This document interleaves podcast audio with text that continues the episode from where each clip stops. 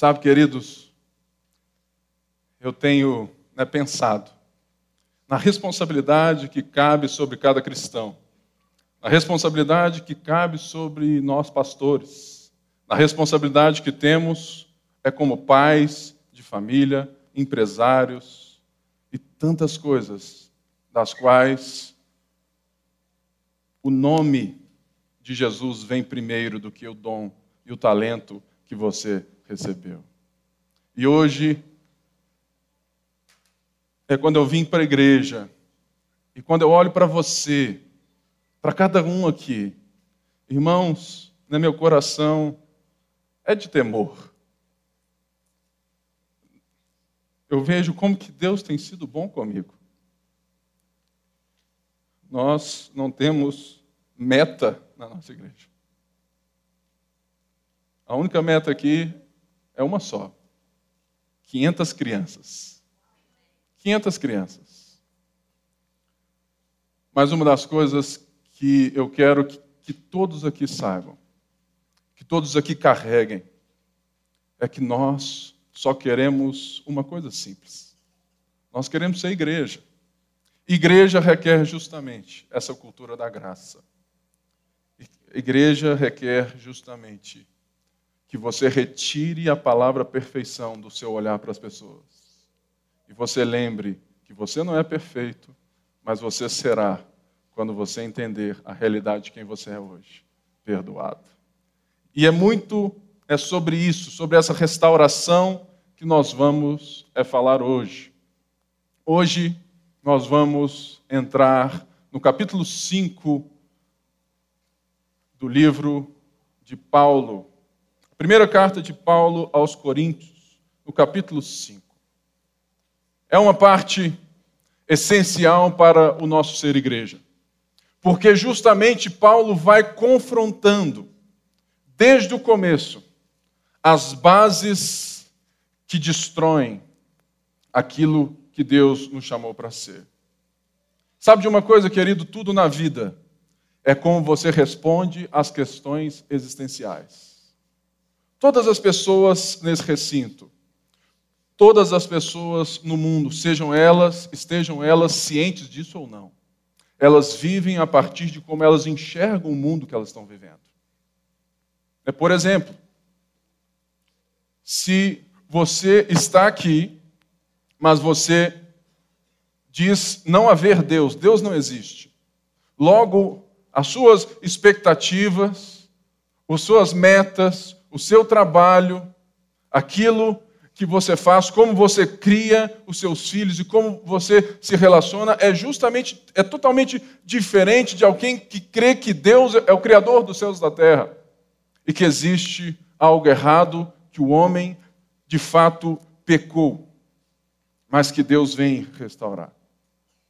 Todos nós enxergamos a vida pelas nossas respostas de coisas existenciais. Quem fez o mundo? O que está por trás disso? Quem é o homem? O que deu errado para esse caos todo? Todas essas coisas podem ser, muitas vezes, assim, nossa, mas isso é muito, sabe, é muito filosófico e tudo. Não, irmãos. Isso é mais prático do que o ovo que todos nós vamos lá e tudo mais. Olha, ovo eu sei fazer. É mais prático você perceber a sua vida porque você está vivendo a partir da maneira como você enxerga o que a vida é. E Paulo vem desconstruindo ou construindo nessa carta restaurando a essência daquilo que nós devemos viver, o como nós devemos enxergar a vida a partir daquilo que somos e de quem Deus é. Se formos olhar de verdade, todos os problemas da nossa vida derivam de uma palavra: orgulho. Todas as pessoas aqui, eu, vocês, todos nós vamos ter crises e problemas de relacionamento quando? Ou porque sempre existe um orgulho que está, muitas vezes, mediando a nossa relação. E lembre-se que Paulo vem construindo isso e disse: Olha, a divisão de vocês é porque vocês estão exaltando personalidades, vocês estão deixando que a ordem de Jesus Cristo, com que aquilo que Deus está fazendo, os dons que Deus deu para vocês, definam quem vocês são e não a obra do nosso Senhor Jesus Cristo. E antes disso, Paulo vai dizer que ele mesmo, que era um daqueles que estava sendo sobreexaltado, como aqueles que eram de Paulo, aqueles que estavam desde lá do inicinho, lá da igreja. É a mesma coisa que o Rafa, que está aqui desde a época lá do São Bento, desde lá de 2011, há sete anos nós estamos juntos. É como se ele chegasse aqui e falasse assim: Eu tenho mais valor do que todo mundo, porque eu sou de Pipe, porque eu estou desde o começo. E Paulo chega ali e diz: Olha, esse Paulo, esse Apolo, esse Pedro, até mesmo esse Jesus, a maneira como eles servem, a maneira como eles vivem, a maneira como eles são dispenseiros dos mistérios de Deus, é como um barco antigo que tem os remadores lá de baixo. Nós somos remadores de galés. Um pastor, um líder, é como aquele que ninguém vê quando os dons estão sendo todos vistos. Quando a igreja opera no coletivo da história. Nós somos aqueles que estão lá embaixo, no porão do navio, remando para que você chegue aonde Deus tem para você. E Paulo traz isso de uma forma tão linda. E ele diz assim: Olha, sede meus imitadores, como eu sou de Cristo. Ou seja, sejam remadores também. Sejam humildes também. Enxerguem a vida, os dons e tudo mais, enxerguem o sucesso a partir do olhar da graça. Enxergue a partir de onde de onde você saiu. Irmãos, eu me lembro muito bem de onde Jesus me tirou. Eu, com 12 anos, já era chegado na maconha. Com 15, eu era vendedor de lança-perfume. E com 17, eu era apenas um pecador arrependido. Ou seja, você sabe de onde Jesus te tirou? Porque essa resposta, nós estamos Aí, precisando de um púlpito novo aí. A turma do conselho aí que está me ouvindo. Não? É Beleza. É só uma brincadeira. Ou seja, a nossa disposição, o nosso orgulho é aquilo que muitas vezes dá valor ao que é eternamente inútil. E não dá valor àquilo que é eternamente inútil. E esse capítulo vai falar de amor, apesar de muitas vezes não parecer. Lembrando que o amor é uma disposição de entrega, serviço e carinho que não nasce a partir da necessidade do eu. O amor é aquilo que não olha a retribuição. Então, é justamente isso que Paulo vai trabalhar após ele dizer que nós somos como o goleiro do time, o zagueiro. Nós líderes muitas vezes somos como aqueles que carregam o piano, mas quem sai na foto é o artilheiro. É você. Sabe por quê, querido? O nosso chamado é fazer você viver o seu. O meu chamado não é ser nada mais, nada menos do que um facilitador para que Deus faça você viver o seu chamado. Mas havia um problema. Um só não, haviam vários. Havia a divisão por causa do orgulho. E havia também a imoralidade. Paulo chega aqui após dizer: Olha para mim, sede meus imitadores, eu estou mandando Timóteo para que vocês voltem a viver segundo os meus ensinos. É justamente isso que nós temos que partir de um olhar para a disciplina na igreja. Se você é um discípulo de Jesus Cristo, você não pensa sozinho e você não é autônomo. Você está caminhando a partir da identidade, propósito e valor de um Deus que te criou, que te salvou, te perdoou. E Paulo então vai citar algo bizarro, estranho, que está fazendo com que essa igreja deixe de ser o que ela nasceu para ser. Lê aí juntos até o, o verso 5. Carta de Paulo, a primeira carta de Paulo aos Coríntios, capítulo 5. Nós vamos ler agora de 5, do 1 ao 5. Por toda parte se ouve que há imoralidade entre vocês. Imoralidade que não ocorre nem entre os pagãos, a ponto de um de vocês possuir a mulher de seu pai. E vocês estão orgulhosos. Não deviam, porém, estar cheios de tristeza e expulsar da comunhão aquele que fez isso? Apesar de eu não estar presente fisicamente, estou com vocês em espírito. E já condenei aquele que fez isso como se estivesse presente.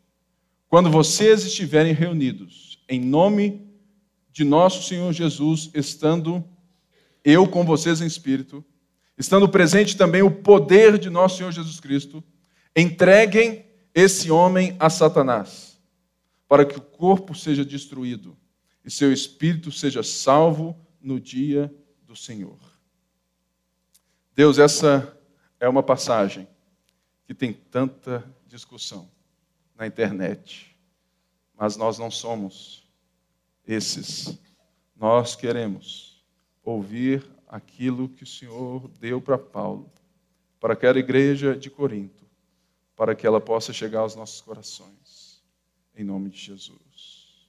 Paulo cita algo que talvez poucos aqui já tenham visto na vida.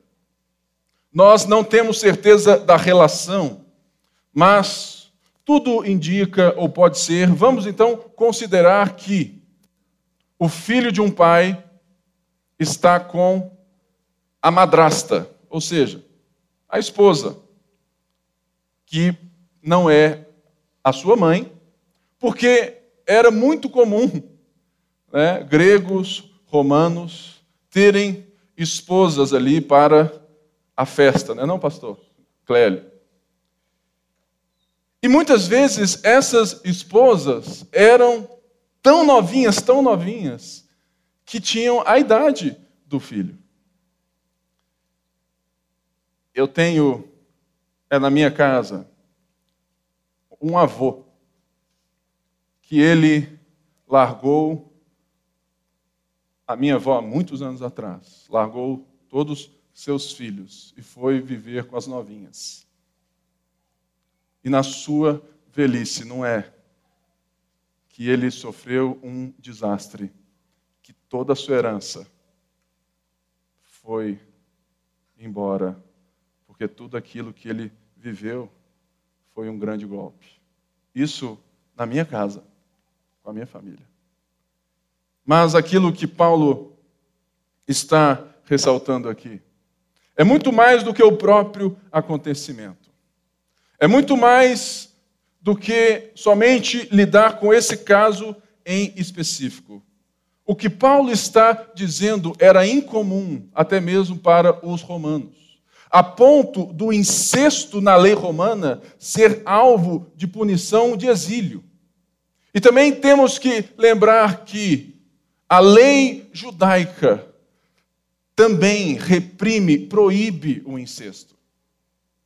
Mas aquilo que o texto mais me chama a atenção nessa passagem é aquilo que Paulo fala assim: e vocês estão orgulhosos. Irmãos, uma igreja que tinha todos os dons espirituais, uma igreja que tinha a abundância de bens materiais, uma igreja que deixou o orgulho da vida subir novamente estava orgulhosa de um fato que era repreensível até mesmo pelos pagãos. Aí você pensa assim: nossa, que bagunça, hein? Irmãos, se formos lembrar de histórias no nosso meio, vamos achar histórias tão bizarras quanto. Porque existe uma coisa que Paulo vai introduzir, que vai lembrar nessa carta, que nós devemos recuperar na nossa igreja, que é a disciplina. A disciplina é, de fato, parte da cultura da graça. Porque, mesmo diante daquilo que o mundo possa achar que você faz aquilo que bem entender, se você é um discípulo de Jesus, você repete aquilo que Gálatas 2,20 diz: Eu não sou mais eu quem vivo, mas Cristo vive em mim. A vida que agora vivo, vivo pela fé no Filho de Deus, que me amou e se entregou por mim. Muita gente chega aqui na igreja e quando a gente vem e fala algo um pouco mais sério, né, repreende, essa pessoa vira e fala assim: Olha, da minha vida cuido eu. E o que nós vamos ver aqui é como se Paulo estivesse dizendo: aqui não. Aqui da sua vida, cuidamos todos. Porque nós somos uma comunidade. E Paulo diz: olha, o que me dá mais nojo é que vocês estão se orgulhando, porque, porque é um certo status, é algo que vocês estão deixando com que a liberdade do espírito seja totalmente algo novo a partir do status que vocês estão criando, mas vocês estão voltando ao velho fermento. A tristeza que deixa Paulo desolado é que a família deixou de repreender, por isso a família deixou de amar. Eu tenho certeza que o pai. Eu tenho certeza que todo mundo aqui que já viu ou já viveu, recebeu a repreensão do seu pai ou da sua mãe. Justamente porque uma família parte do princípio do amor para formar um caráter. E por isso, o que deixa Paulo triste é que eles não estavam tristes pelo fato acontecido. E essa tristeza aqui não é esse choro leve, mas é a tristeza de um funeral. Irmãos, não sei quantos sabem, mas muitos sabem, e algo público, nós tivemos mais um pastor da nossa igreja pego em, em adultério. Irmãos,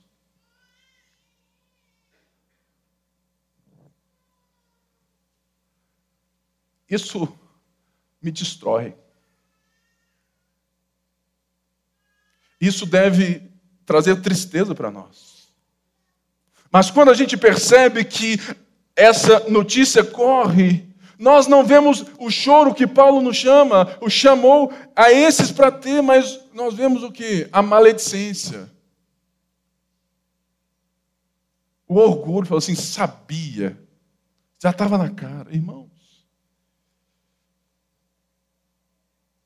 Será que nós temos a capacidade de chorar com a queda, o pecado dos nossos irmãos? Ou será que nós achamos que está tudo muito bem, está tudo muito bom? Porque aquilo que Paulo vai dizer com muita veemência é que parece que a igreja havia assumido uma postura de libertinagem que superou em muito até os piores pecados dos pagãos. As lágrimas não corriam, assim como muitas vezes nossos irmãos têm falhas grotescas e públicas, e nós somos incapazes de chorar com eles e de confrontá-los. Por quê? Porque nós vivemos num tempo da tolerância, não é verdade?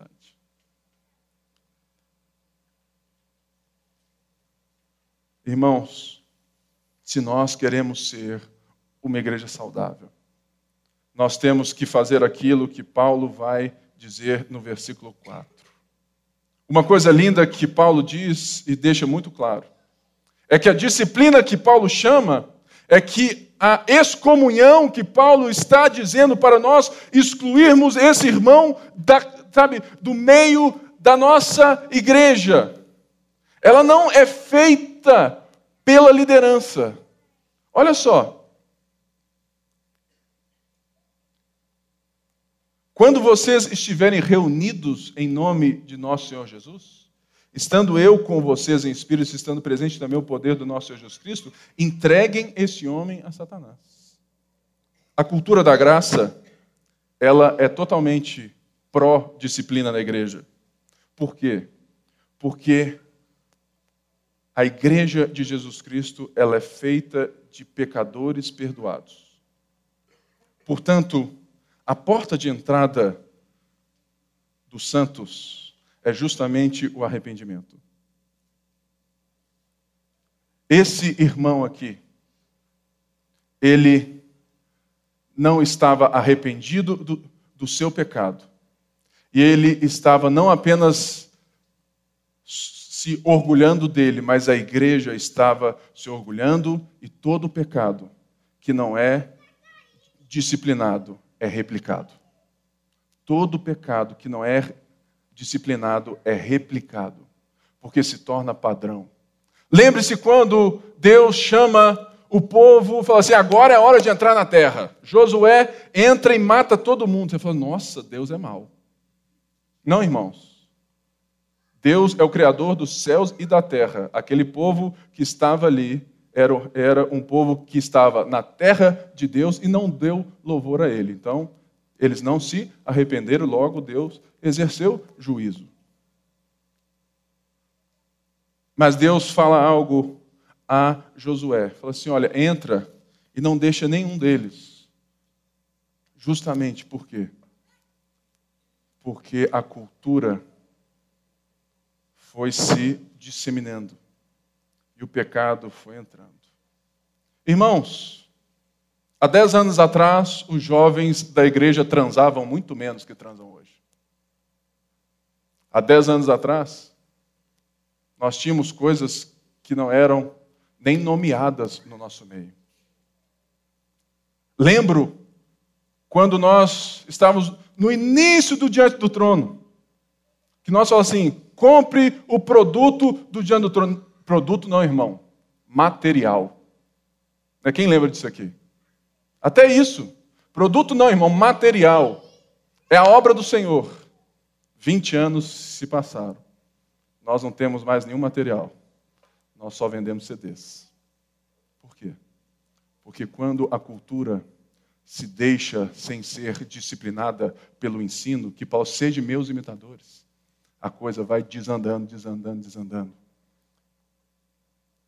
e a igreja perde a visão. Ele chama a igreja a uma disciplina coletiva. Mateus 18 é o guia de como nós devemos viver para disciplinar os irmãos. Esse irmão provavelmente já havia tido alguém, não sei, que de fato posso ter confrontado. Mas esse irmão aqui é um caso do último caso. Ou seja, Mateus 18 diz que, primeiro, se você pega algum irmão seu em alguma falta, vai e repreende-o. Não é assim? Silvio, cara, não é assim, é assim, assim. Sim, falou, Pipe, é verdade. Me perdoa, Deus me perdoa, bola para frente. Se esse irmão não escuta, você traz uma testemunha. Olha, o Silvio está assim, está assim, está assim, está fazendo isso, isso, isso. Nós estamos aqui para cuidar do Silvio. E o Silvio falou assim: não, eu não fiz nada disso. Isso não tem nada errado. Tá bom. Mais um. E o terceiro é: irmãos, eu quero apresentar a falha do irmão Silvio aqui. Nós o repreendemos de forma íntima, mas ele não ouviu. Nós o repreendemos mais algumas vezes e ele não ouviu. Portanto, o pecado que esse irmão não está reconhecendo como um pecado. Se ele não se arrepende, nós não temos como estender a graça. Logo, nós não podemos mais considerar esse homem um irmão. Por isso, ele deve ser excluído da nossa celebração. Você fala assim, nó. Eu nunca vi isso na minha vida na igreja. Eu nunca vi. Sabe por quê? Porque nós não temos isso no coletivo primeiro. Como que a gente quer preservar a saúde de uma igreja, preservar o amor, preservar as pessoas no discipulado, se nós não temos a cultura de nos amarmos de tal maneira que somos aqueles que cuidamos uns dos outros no privado. Toda pessoa que tem um ombro amigo, ela pode ter um pecado evitado. Mas quando esse pecado é público, querido, não afeta somente aquela pessoa, não afeta somente a família daquela pessoa, mas afeta todos nós. Esse pastor, queira Deus, é, é que ele seja restaurado. Mas o seu pecado não somente afetou a ele mesmo, porque dificilmente ele vai ter restaurado a sua vida ministerial. Afetou também a sua, ou seja, a sua esposa, seus filhos, mas afetou a todos nós. Porque o, o nosso testemunho, ele parte justamente da preservação da transparência, da sinceridade. Se nós, membros, não referendamos a disciplina, se nós não vivemos dessa forma, nós vamos gerar doença após doença. E por isso é que Paulo fala: olha, essa disciplina deve ser feita em nome de Jesus e no poder do nosso Senhor Jesus Cristo. Porque se Ele nos amou, se Ele nos salvou, é justamente Ele que vai nos discipular, nos disciplinar. E o verso 5 chega a algo que é muito forte: entregar um homem a Satanás. Não é dizer que ele não é salvo mais. Não é entrar nessa esfera que é uma esfera de Deus. Irmãos, a salvação não é da nossa jurisdição. Nós vemos fruto dela mas nós não podemos atestá-la no outro, somente na paz do nosso coração.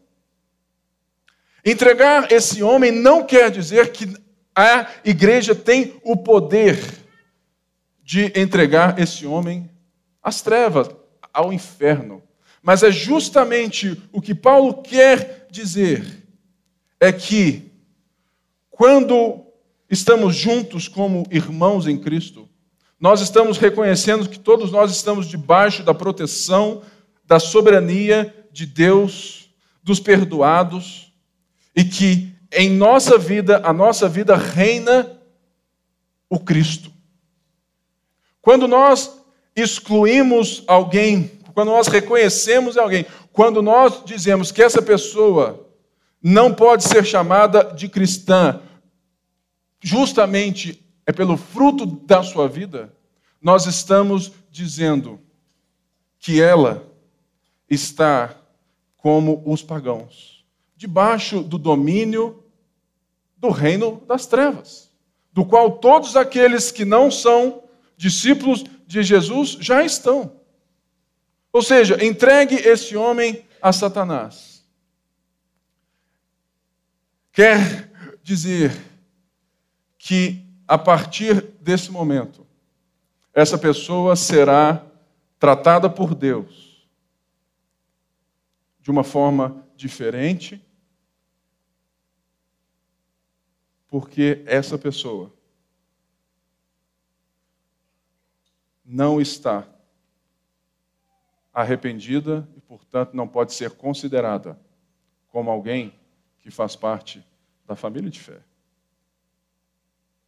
Eu, é, eu tive isso há poucos meses atrás, né, de um irmão da igreja, que eu tive que ser muito sincero com ele. Ele falou assim: Olha, eu não, eu não te considero um cristão. Porque as coisas que eu sei que você faz, o testemunho público que você tem, está desonrando a família de Deus e o nome do nosso Senhor Jesus Cristo. Mas Paulo não diz que ele é entregue para sofrer, mas ele é entregue nessa temporalidade aqui do dia de hoje para que ele não sofra eternamente. Irmãos, é tem uma frase que é bem estranha, mas é verdade. Até o diabo é o diabo de Deus. Porque Deus é soberano. Ele rege todas as coisas. Até mesmo esse irmão que está sendo excluso da família, ele está sob os cuidados soberanos de Deus. Quando ele vai receber a repreensão, agora estando nos domínios novamente das trevas. É pesado isso.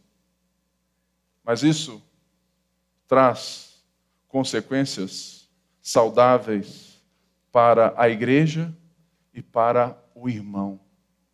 Será que nós somos tão amorosos? Faz, não, aceita ele, é tudo assim.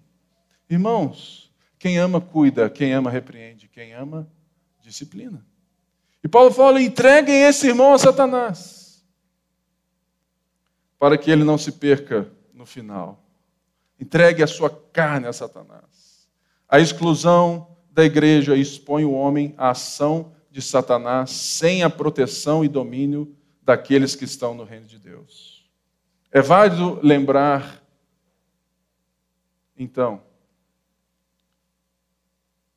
que muitas das vezes nós estamos atrapalhando a ação de Deus na vida das pessoas. Sabe aquele irmãozinho que está destruindo o testemunho na sua casa? Você fala assim: puxa vida. Sabe a sua irmã que nunca vai, nunca vai se converter, caso Deus não queira, obviamente, mas que o testemunho é tão ruim de alguém e nós estamos abraçando essa pessoa. Sabe, queridos, o, o grande problema daquela igreja e da nossa igreja é que nós julgamos pedra nos pecadores e amamos os hereges. Quando tinha que ser o contrário. David Pryor diz algo interessante sobre as causas que impedem a igreja de assumir essa responsabilidade. Absoluta falta de comunhão genuína entre os irmãos é o, é o fator mais comum e mais destrutivo. Sabe por que nós não temos mais essa coisa de amarmos a tal ponto de disciplinarmos nas relações íntimas? Porque nós não temos relação quase nenhuma. Irmãos, a nossa relação de, de, de, casa de Deus, de igreja, não é de cada pessoa com um pastor mas é de cada discípulo com um discípulo. Muitas pessoas aqui, infelizmente, eu não sei nenhum nome. Mas não quer dizer que eu não seja pastor delas. Quando eu estou mais preocupado com a cultura dos nossos relacionamentos do que do meu poder sobre ela. Porque eu sou apenas um facilitador. Mas se nós não tivermos essa forma de vivermos juntos, isso nunca irá nos dar a saúde de uma igreja, porque toda igreja saudável, todo filho saudável, toda empresa saudável, toda vida saudável requer ajustes e muitas vezes requer demissões, exclusões. Por quê? Porque o nosso coração é mau e muitas vezes ele não está arrependido. E nós precisamos preservar. Nunca sacrifique muitos por causa de um. Sempre sacrifique um por causa de muitos, como Deus fez. Jesus é o próprio Deus se entregando em favor de muitos. quando os cristãos não costumam partilhar suas vidas de maneira real. Parece incoerente falar em termos de guardar um padrão adequado de conduta cristã. Outra barreira é o tamanho exagerado de muitas congregações e a falta de, integração dentro delas, quando são poucas as pessoas que realmente se conhecem. Não pode, não pode haver nenhum sentimento legítimo de responsabilidade mútua. Ou seja, Irmãos, isso aqui já é enorme. A nossa igreja Lagoinha Mineirão tinha, no último culto, nos dois cultos, 903 pessoas. Ou seja, você sabe o nome da pessoa que está sentada do seu lado? Você tem relacionamento aqui dentro? Porque se não o fizermos, Sinceramente, querido, tem coisa melhor para a gente fazer. Tem coisa melhor para a gente fazer. É por isso que meu sonho não é ter uma grande lagoinha Mineirão. Porque se deixar, ela vai crescer. Meu sonho é ter cinco igrejas de mil membros. Porque mil já é muito. Ou seja, acho que está na hora de eu chamar alguns aqui para a gente abrir outra igreja, não é verdade? A galera até arrepia. Né? Verso 6, vai lá. Diz assim: O orgulho de vocês não é bom. Vocês não sabem que um pouco de fermento faz toda a massa ficar fermentada? Livrem-se do fermento velho para que sejam massa nova e sem fermento, como realmente são pois Cristo, nosso Cordeiro Pascal, foi sacrificado. Por isso, celebremos a festa, não com o fermento velho, nem com o fermento da maldade e da perversidade, mas com os pães sem fermento, os pães da sinceridade e da verdade. A disciplina, ela não é boa somente para a pessoa, mas ela é boa para a igreja também. Paulo diz assim ele ressalta mais uma vez o orgulho desses irmãos, de não se lamentar, mas ostentar a conduta que pode gerar resultados catastróficos na igreja. Lembrando, querido, pecado não tratado é pecado replicado. Você fala assim, pastor, eu sei daquele irmão, eu sei daquele. Pois é, eu não sei, você que sabe, nós somos iguais, nós somos discípulos. Vai lá, você é próximo dele, repreende ele primeiro. Chama o seu irmão no amor. Porque se nós estamos debaixo do mesmo ensino do nosso Senhor Jesus Cristo, nós estamos debaixo de um norte. As Escrituras nos ensinam. E Paulo mesmo falou: olha, eu vou mandar Timóteo para que vocês vivam de acordo com aquilo que eu estou ensinando para vocês. Vocês têm que voltar. Ah, que comunidade que povo cheio de amor. Irmãos, amor é quando a minha esposa vira assim e fala assim: Ó, oh, eu acho que você errou nisso, nisso, nisso. E ela estende a mão para mim. E depois ainda me lasca aquele beijo gostoso. Sabe, querido, se nós não temos essa relação dentro de casa, quanto mais fora. Você fala assim, nossa, Pipe, é pesada essa palavra. É, irmãos, mas é, é justamente, é por isso que eu estou pregando ela, como pastor, para chamar a igreja, vamos voltar a essa cultura. Vamos cuidar uns dos outros, sem só essa, só mimo. Irmãos, nós temos responsabilidades. Porque a igreja preserva o nome de Jesus. E ele agora usa a linguagem da Páscoa. Falou assim: olha, se livrem do velho fermento. Na Páscoa, antes de ser levado, sacrificado o cordeiro, o povo tinha sete dias para se livrar de todo fermento. Lembrando que lá no Egito, eles não tiveram tempo para levedar nada. Eles saíram com, eles cearam com a roupa no corpo, com a mala na mão, com os calçados amarrados. E quando o anjo da morte passou e viu o sangue nos umbrais das portas, a graça assim o fez. E poupou a, aqueles homens e mulheres e os salvou de um período de escravidão. E Paulo diz algo interessantíssimo. Ele falou assim: olha, você não tem que se livrar desse fermento para ser algo. Olha só, livrem-se do fermento velho para que sejam massa nova e, e sem fermento, como realmente são. Querido,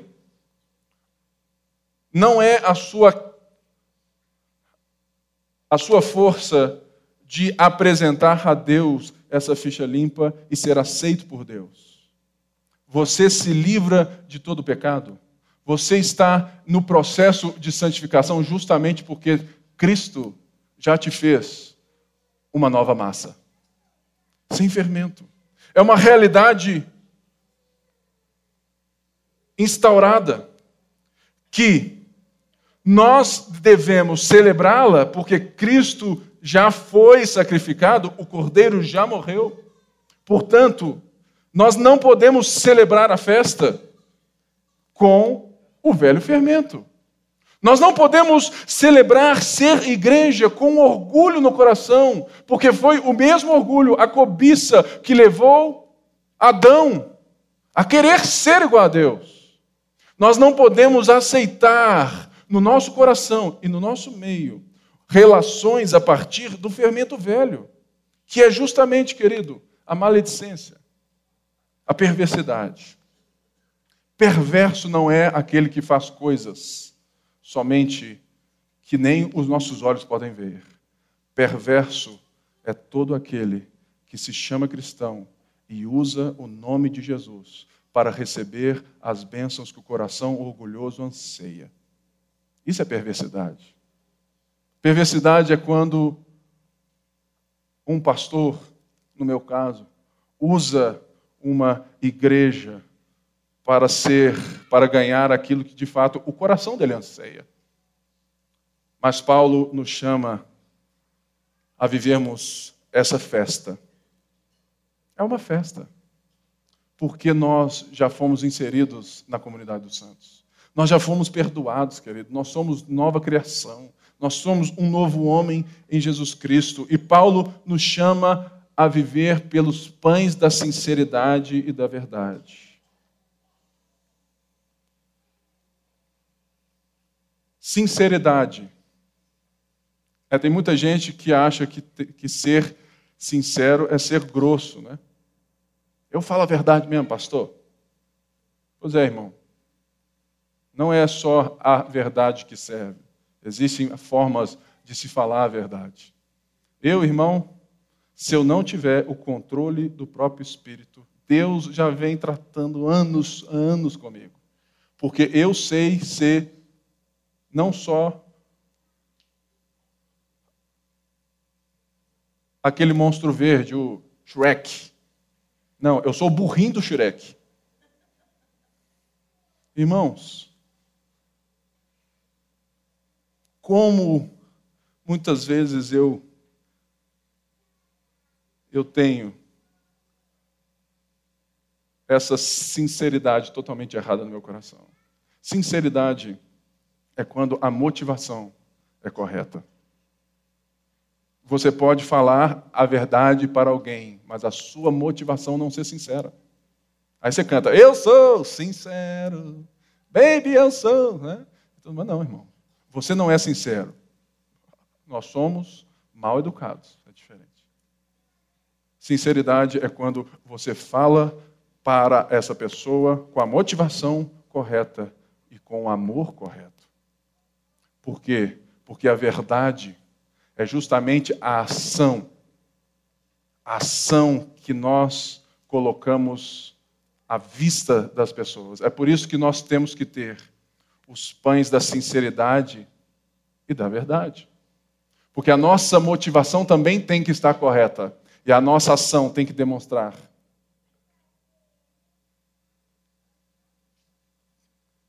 Nós não somos chamados para julgar motivações, somente frutos, na verdade. Mais uma vez, temos que ressaltar que somos chamados ao arrependimento. Todos cometemos pecados, todos. Por isso somos chamados a nos livrar do velho fermento. Não é a perfeição, mais uma vez, com a certeza do perdão, mas a certeza do perdão e a vida a partir de outro eixo. Sabe por quê, irmãos, que boas obras não salvam ninguém e não fazem de ninguém alguém bom?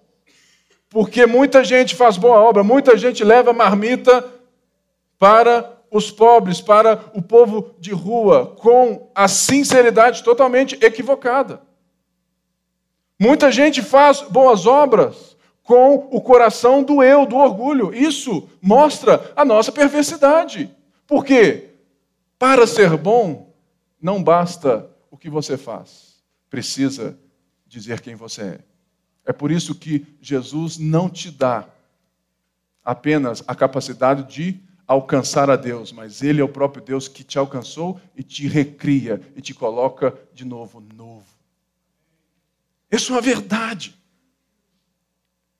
Ele é o Cordeiro sacrificado. E essa é a transparência que distingue a igreja cristã. Vejam o que Deus fez por vocês e continuem se tornando aquilo que Ele fez possível. Mais uma vez, querido, lembrando, você não está aqui pela força do seu braço. Você não é santo para ganhar a Deus, mas Deus te salvou, logo você vive essa vida em gratidão. A santidade é uma gratidão que nós vivemos para ser cada dia mais iguais a Ele, não para ganhá-lo. E agora, Paulo fecha com algo maravilhoso a partir do versículo 9. Ele disse assim: Já disse por carta que vocês não devem associar-se com pessoas imorais. Com isso, não me refiro aos imorais deste mundo, nem aos avarentos, aos ladrões ou aos idólatras. Se assim fosse, vocês precisariam sair deste mundo.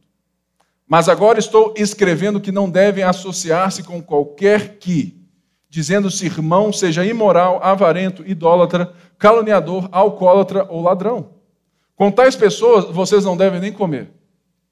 Pois como haveria eu de julgar os de fora? Não devem vocês julgar os que estão dentro. Deus julgará os de fora. Expulsem esse perverso do meio de vocês. Paulo chega no ponto onde temos visto uma das maiores crises na igreja. É justamente isso. Nós somos ávidos a julgar os de fora e lentos em disciplinar os de dentro. Nós levantamos placas como dito como nós somos cidadãos também, então é, então, ou seja, essa arte não pode, essa arte fere os cristãos, irmãos. Arte de não cristão é arte não cristã, vai ferir os nossos valores mesmo, porque eles enxergam um mundo diferente de nós. Mas nós estamos lutando com as pessoas erradas. Jesus nunca bateu em, em pagão. Jesus nunca bateu em gente que era tido como pecador. Jesus só batia em religioso.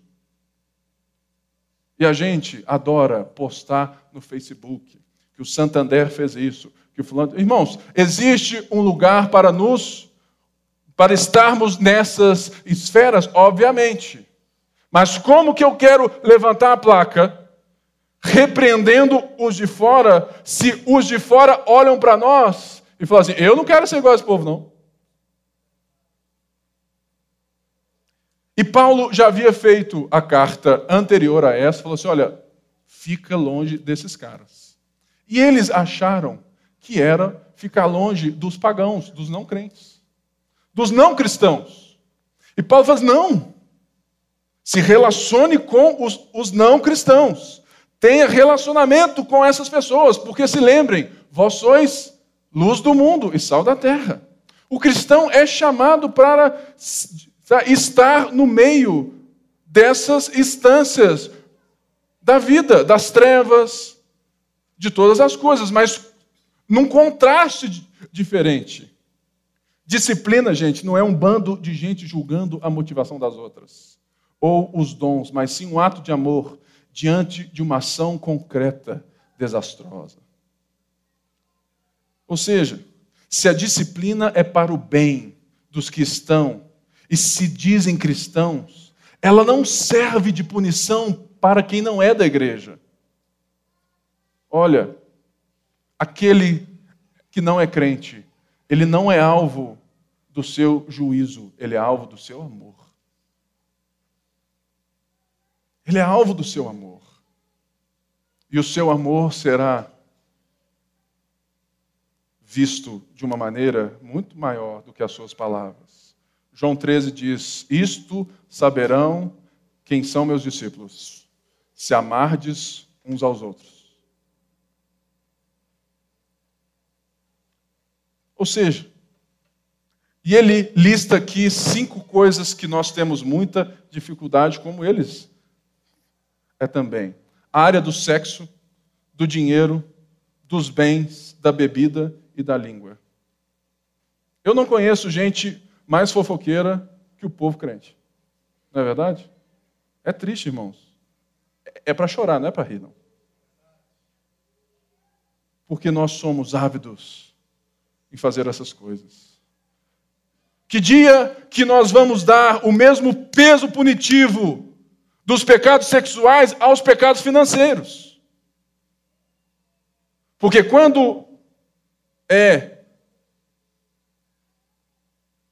de sexual, nós somos muito mais rápidos, né, não?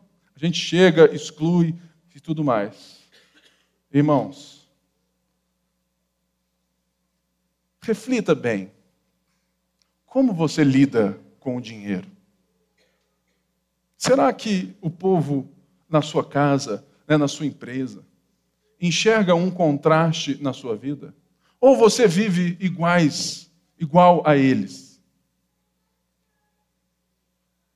A sua forma de lidar com a sua empresa, sabe, as coisas que você faz, o seu trabalho, o pagamento que você recebe no final do mês é diferente, deve ser diferente.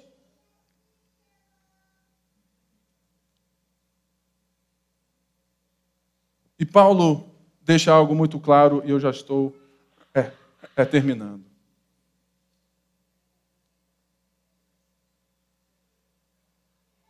Se relacione com um homem não crente que ama o dinheiro, mas não se relacione com um crente que ama o dinheiro. Porque se ele ama o dinheiro, ele não ama a Deus. todo pecado não disciplinado será replicado. E se tem uma área que a igreja cristã deve repensar, é a sua relação com o dinheiro. Certa vez ouvi alguém dizer assim: os católicos têm seus santos de madeira, os crentes têm seus santos na carteira. Essa não entenderam, não?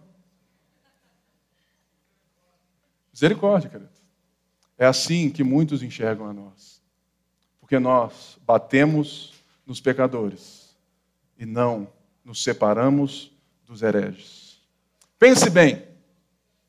A maior batalha da igreja de Cristo não é a perseguição religiosa, mas o mau testemunho dos de dentro. O cristianismo perde relevância social devido a fogo amigo. Muita gente chega assim, Pipe, e o bispo Macedo?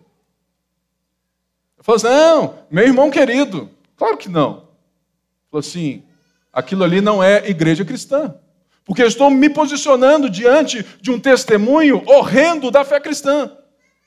A ponto de amigos meus já terem vindo na igreja por justamente o começo da nossa conversa. Eles falam assim: esse aí não é pastor igual o outro. Será que nós nos posicionamos assim, querido? Jesus, de fato, não precisa de defesa, mas as pessoas precisam ver que Jesus é verdadeiro pela nossa vida. E é justamente esse o contraste que as pessoas devem vir de nós. E fecho com a frase de Lutero: Se somos sal e luz deste mundo, né? nós devemos nos envolver com ambientes corruptos e com as trevas, de maneira diferente. Diz assim: o reino deve ser estabelecido no meio de seus inimigos.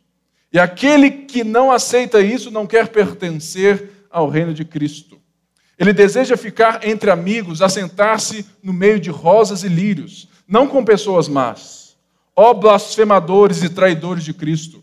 Se Cristo tivesse feito o que vocês fazem, quem teria sido poupado? Se Jesus não tivesse vindo, a, vindo até nós, pecadores, estávamos todos mortos. Por isso, o testemunho é justamente para que você vá no meio da podridão, no meio das trevas, no meio dos pagãos e viva como luz e sal deste mundo. Mas como restaurar se nós estamos perdendo para nós mesmos? Irmãos, chega de fogo amigo. O que está destruindo a relevância da nossa igreja não é a batalha espiritual dos anjos das trevas. É o fogo que nos atinge pelas costas. É o testemunho não tratado. É o relacionamento não vivido. É uma vida totalmente alheia àquilo que Deus nos chamou para viver como relacionamento. A imoralidade na igreja tinha e tem muito potencial um potencial muito maior de desviar cristãos do que a imoralidade dos não cristãos. Eu quero né, que você volte é, para casa de uma maneira reflexiva. É, é, talvez hoje você fale assim, poxa, hoje o Pipe, o Pipe bateu, hein? passou até do horário. Não é verdade? Mas que hoje seja um dia de reflexão para nós. E que nessa semana você se posicione em amor, porque quem cuida, quem disciplina, quem chama esses irmãos é quem ama. E é por isso que eu amo vocês e que eu não me furto a pregar parte da Bíblia é como essa. Amém?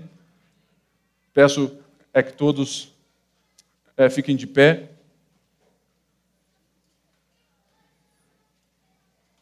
Esse aqui ó, é alvo de muita disciplina do papai. Nasceu pecador, né, mas que Jesus salve ele o quanto antes. Se você está aqui nessa manhã e você se vê nessa palavra como alguém que quer se arrepender, se você se chama cristão, mas você não vive, aprenda. A graça está disponível, o perdão está disponível. E, e se você se arrepende, Deus estende a graça. Não deixe seu coração duro nessa manhã. Talvez você veio aqui hoje e de fato você não é um cristão, mas você quer fazer parte dessa família, você quer confessar Jesus como Senhor e Salvador da sua vida. Seja um ou outro, eu peço que se você está aqui, você, após o culto, venha aqui na frente, que eu quero orar por você, eu quero saber o seu nome e nós vamos cuidar de você, nós vamos restaurar você. Mesmo você que é um irmão, se você precisa se arrepender, nos procure, que nós vamos estender a graça para que você permaneça no nosso meio como um irmão de fé. Amém? Senhor Deus, muito obrigado que essa palavra traga os seus efeitos a partir do poder do seu espírito. Que as pessoas possam viver essa realidade, para que a tua igreja seja um farol que brilha à noite. Por isso eu quero abençoar cada família, cada um nessa hora, em nome de Jesus. Amém. Vai na graça, vai na paz.